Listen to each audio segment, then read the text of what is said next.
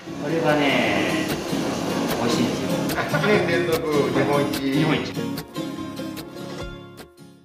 始めます。よろしくお願いします。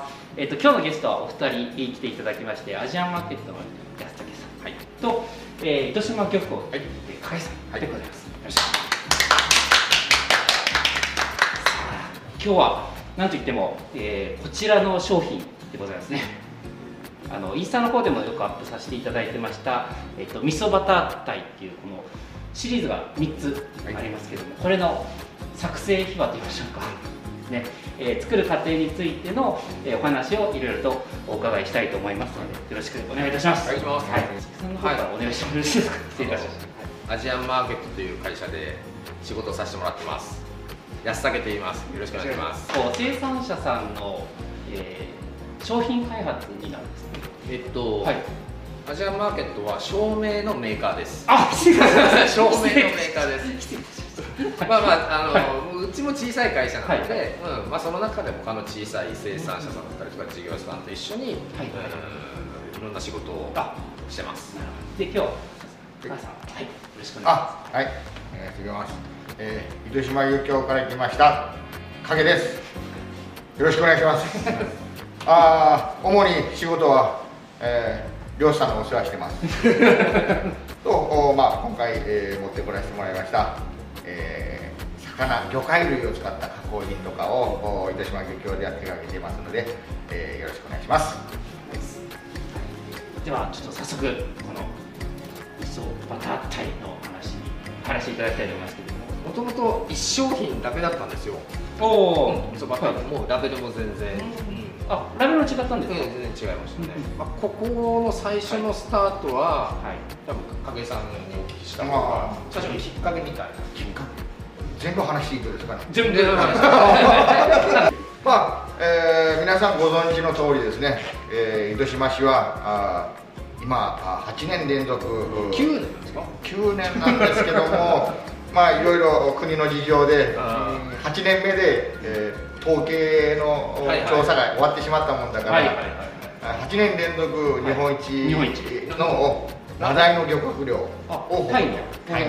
漁獲量が、はい、まあそういった、うん、マダイを使った、うん、あえー、町おこしっていうか、まあ、ちょっとそういった PR をしてくれということで、糸島市長、まあ、からあ依頼を受けまして、はい、でまあそのタイを使った加工品の第一弾として、えー、誕生したのがこの味噌バタータイ漁協の方としては加工品とかものづくりの方の力を下げてるんですけど、はい、あ営業の力であったり、販売力とかって言ったらやっぱもう漁協はやっぱ JA さんとかみたいな、まあ、PR ができんもんやけん。ですね、まあ、直売所の方のみでの販売っていうことで困っていたところ、えーまあこのラベルにも印刷してるんですけど、はい。まあ、博多女子高校さんっていうところに、えー、一回イベントで行かせてもらう時があって、はい。はい、えそこにこの味噌バター体を持っていったら、うんうん、あその以前からですね安武さんの方とは漁協を絡めたお付き合いがあって、でそこで安武さんが、えー、味噌バター体に、うんうん、目をつけていただいて。でその時に実際に安武さんはこれを気に入られて、食べました、はい、えっと、うん、その時は高田女子高校さんと漁協とうちではもう、はい、えー、太もずくっていう糸島で取れる海藻、それの商品開発と、はい、でその時は糸島のそのタイからアラが出るので、はい、その廃棄処分されるアラを使って、うん、だしを作ろう。だしを。作る、でもそこの商品化まではできてる中で、はい、えー、まあ、博多女子高校の化祭に出店もしてもらった時に、うん、あの出会ったのがラベルが、まあ、旧タイプは黒いラベルだったんですけど、はいはいはい、そこでまあ、影さんから売りつけられたやつを言い方の悪い。女子高生に配ってたんですよ、女子高生一生懸命頑張って女子高生から金とその時はその当時はあんまり仲良くなかった。女子高生がもらってて、まあ、あの私は売りつけられたんですけど。食べたらすごく美味しくて、で本当にそのタイがここまで入ってるっていう、タイも本当に、うん、味わうことができますし、で、まあ、その時お話聞いたらもうできて、うん。最初の方は良かったけど、はい、うん、年年売り上げも落ちてきて、うん、もうこのままだったらなくなるよみたいな、うん、そういう感じの状態の時に、うん、うん。ちょっとこう時間かかってもなんとかしましょうよと、はい、なるほどなるほど、うん、というお話をしたのが、はい、うん3年ちょっと前ぐらいだと思うんですけどで、えー、翌翌年ぐらいに、えー、博多女子高校のその時の当時2年生と、はい。うん。えー、これをもう一回、うん。うん、再開発というなるほど。リニューアルリニューアルしようと。なるほど。でまあそのただ商品開発するだけじゃなくて、結局その糸島でこれだけタイが取れてるっていうのを福岡県の人すらいや知らないんですよ。なるほどなんですか。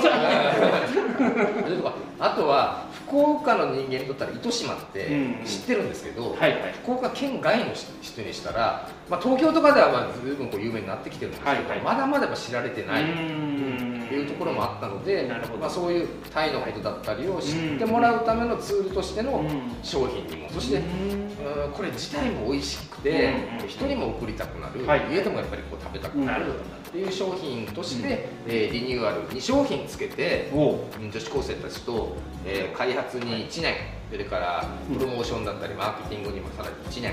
というところでこれが、えー、誕生してます。なるほどなるほど。じゃあ3種類増えたんですね。そうですね。もともと1商品だったのが加わって、うん、うん、3種類になりました。ちなみになんか先ほどちょっとお伺いしたこのラベルがさっき黒だった、う。ん、これがどこ、まあ、黄色が色,、まあ、色が変わってるっていうのだったんですけど、うん、なんか全面になんかこう出てきたのが商品名じゃなかなくなったっていう、うん。それなんか面白いですよね、まあ、商品名を前面に出すというよりも、うん、糸島漁協さんの、うん、うん、あのー、まあ漁協さん、まあ、漁師さんもたくさん、うん、あのつながって活動してるんですけど、結局一番にタイが出るとやっぱりどうしても安くなっちゃうんですね、で、まあ、これを知って一般の方の中に糸島のタイが欲しいんだというふうになるような目的もあってやっぱり糸島漁協という名前を、うん、例えば居酒屋さんに行って、糸島野菜とかってあったりするじゃないですか、ブランドみたいになってますよね、はい、それはやっぱり一般の方が求めれてるから、そういうふうにお店もつけたくなるんですよ、そしたらお店も仕入れる時は、糸島の野菜が欲しい、そうするとやっぱり市場でもお値段がそこ上がってくるのでなるほど生産者の方も収入が増えていく、はいはいはい。でもタイはそこまでなってないのでうん。まずは糸島漁協というそういう漁協が存在するんだと、でそこでタイは日本一取れてるんだというのを知ってもらうためのツールでもある商品。なるほど。じゃあそのためにじゃあそのうちこう関サバ関アジじゃないですか、うん、そのまあ地域と糸島のタイ。みたいな、明石のタイじゃなくて、こっちも日本一だぞみたいな形になっていく場合だけどいいですね。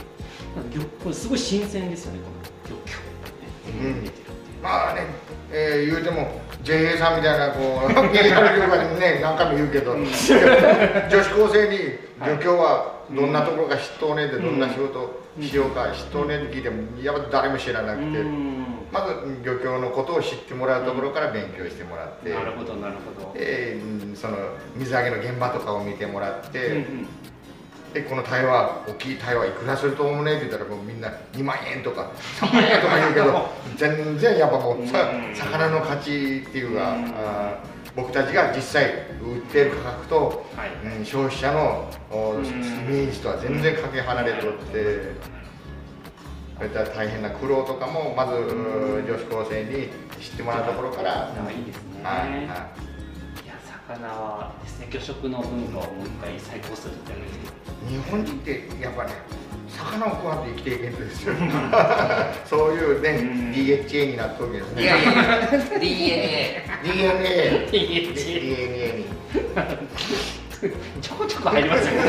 いいですねいやけど確かにこの魚食魚ってやっぱどうしても足が速いっていうかこうどうしてもダメになってしまう。こういうふうに保存食になってるとすごく、ぱ最初の一歩が軽いくいけるのでいい。ですこの3種類になったなんかいきさつみたいなトリュフ味とあと、えー、柚子味。まあ、うんはい、1本だけだとやっぱ1本しか売れない、うん、えー、種類になったらまあね柚子とかだったら結構皆さんも想像つく味で。トリュフもまあ一つね家庭に1本は必ずあると思うんですね。ない。ない そうない。まあ、設定3本揃うことで、ギフトとかでも使えるようになる、なるほどなるほど。これトリュフはなんかあのあるんですか？このこだわりというか。あそれまあ書いてないんですけど、はい。えー、開発の時にコストのことも考えて、はい、えー、中国産のトリュフオイル、うん、あこれ実際トリュフってトリュフから取ったオイルが入ってるんですけど、はいはい、フランス産のトリュフオイルがあって、コストは圧倒的に中国産が安いんですよ、でもここまでタイのことを訴えて 中国産使うのはないだろうということでこれ実際すごい高い、はい、えフランス産のトリュフオイルを使ってます、すごいけどこれ香りがすごい。ですよねえー、フランスおフランスの、はい、おフランス本場のものを使われてるんですすごいこれめちゃくちゃこう癖になる感じですよね、女性の方の受けがすごくいいですよね。なるほどなん。かそれぞれなんかすごいインパクトがあってこの柚子味もすごいいいですよね、うん、なんか知り合いのお寿司屋さんはこれが一番おすすめ、おすすめでは一番なんか良かったっていう、まあ、全部いいんですけどねっていう。すごくやっぱり万人受けするというか、いろんな人に受け入れてもらえるのはユースですね。いやいやいやこれいや実際この3種類あって食べ方がこう1個じゃないっていうのが面白い、うん、これもその女子高生たちと一緒にこれレシピ開発みたいなのをしたんですよね。はいはい、はい。うん、あのいただきましたよその紙。はい。ピザに合わせたりとか、ピザ。ピザはあの大人チーム思いつかなかったですよね。しかもこれはめちゃくちゃ美味しいんですよ、うん、おお美味しかったね、ちょっとこうカリカリみたいなピザ。に、やっぱその、自分たちで作った品物をどうやって美味しくね、ねえー、手に取ってもらって、販売するときにこういった食べ方が美味しいですよとか、まあね、これラベルにもこう入れさせてもらったこのガチャガチャってなんとこれですね。QR コード。QR コード。これこれを言ってしまったらもうそのレシピがずらずらっと出てきて。おお素晴らしい。あじゃあこの間いただいたその紙のあのレシピで、あれが出てくる。あじゃあピザはちなみにお二人の中ではどれがまあ全部特にトリトリュフがやっぱ香りの立ってくる。ぬぬ、えー、ぬくめたら香りがずっと立ってはいはいはい、えらい。美味しかったいいですねなんかお客さんからはパンに塗って焼いたらすごく美味しい。って、ああそうだ。なその写真送られてきたことがあります。あ本当ですか本当に、うん、いや、亀さんにも送った。亀さんにも送った。こんなの送られてきた。忘れとった。すごい。いやそしてその味噌とタイですけどまずタイのそうですよ。こういう入ってる量がすごくないですか？多くないですか？ちょっと入れすぎましたね。ちょっと入れすぎた。大体加工品は1割2割でもね入っときゃよう入っとうねっていうぐらいまで。いやファンタグレープとか果汁2% 八98%なんですよ実際4割って書いてるんですけど。4割ですね、うん、そう40%とか。約。でも実際には4割を下回ることはないです。45%ぐらい。近近ぐらい入ってます。アベレージで、うん、46%ぐらい入ってます。もうほぼほぼ半分半分ぐらいはもう原料ですはい。であとこのタイ味噌でタイの方はやっぱりもちろん天然ダイで、はい、水が一番ですけど。味噌の方もすごいこだわりが。はい。味噌はえっと糸島の船越船越漁港のところに、はい。えー、北井醤油さんっていう北井醤油さん、はい、もう昔からある醤油さんで、はい、そこが作られてるお味噌。お味噌。これこっちは米味噌ですね。米味噌ですか、うん、えー、それもなんかいろいろとこう試作じゃないですけどいろんなところの,、その白味噌にするなんかそのそうね、そういったのも、うん、こう試食を繰り返しながら、タイに合う味噌で。タイに合う味噌で、さ期待醤油さんはなんかまたすごいこだわりがある。醤油がですね。お醤油屋さん。うんあの期待醤油さんからそれなかなか言われないんですけど、あの行った時に、なんかこう作ってるものがあって、はい、僕醤油には特に九州はアミノ酸が、うんうん、入ってるので、うんうん、その無添加のものを好まれる方は九州のお醤油を、まあ、避けられる人多いんですけど北醤油さんの中に入ってるアミノ酸は、はい、アミノ酸から大豆から作り出して。作り出してですか？本当に。それすごい。調味あの化学調味料じゃなく作ってる、うん、そうなんですよ。アミノ酸から、だから本当に山上さんが？山上さんがそうなんですよ。アミノ酸山上さんがアミノ酸を。自然なアミノ酸といえば山上さん。あれさまに甘噛みするもんね。山上が。甘噛み面白いまああの、はい、北井醤油さんの山上さんは北井醤油さんの六代目？六代目。代目、はい、すごいですね。じゃあここにこう書いてあるアミノ酸っていうのはそのいわゆる添加物のアミノ酸ではなく天然の。天然の、うん、ああ大丈夫できるんだね見てないです。見てない。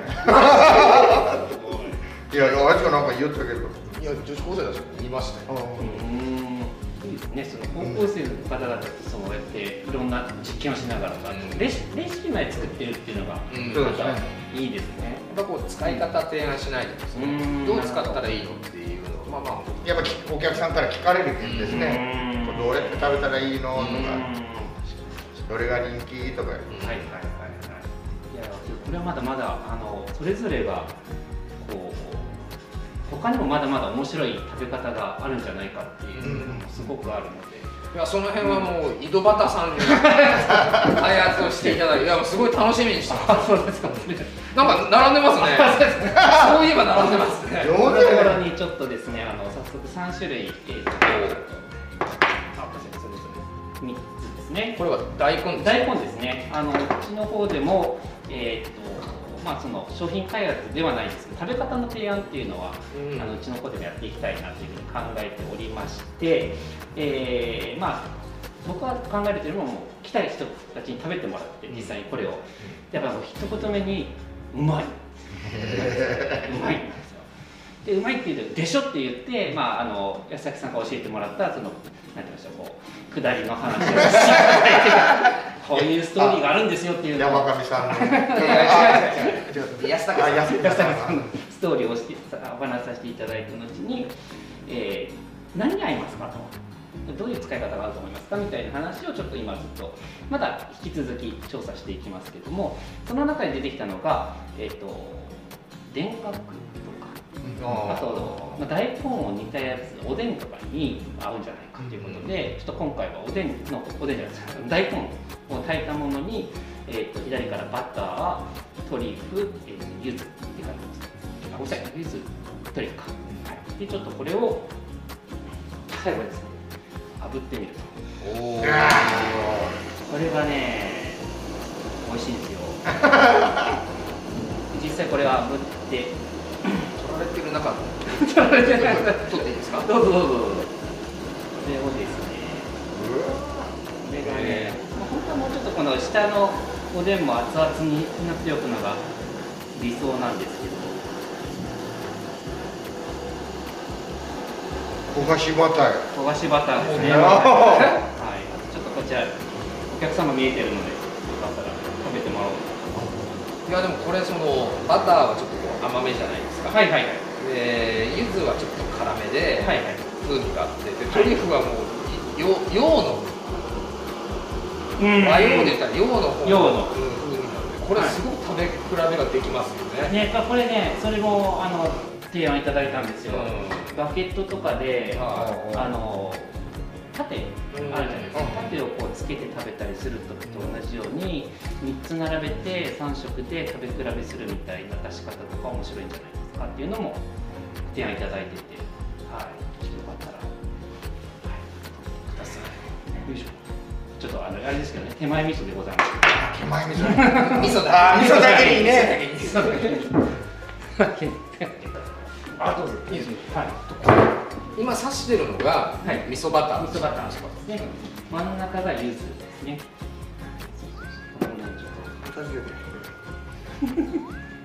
ああうわうまっ。あうん。あふるとまた。うんあバターうまっ。まあまあね。バターうまっ。作られた、ね、方に。これ味噌だけじゃないのはやっぱタイが。うん。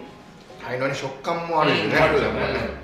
40パー45パー45.8ぐらい。やっぱこのタイの存在感が。真ん中がトリュフいや柚子柚子です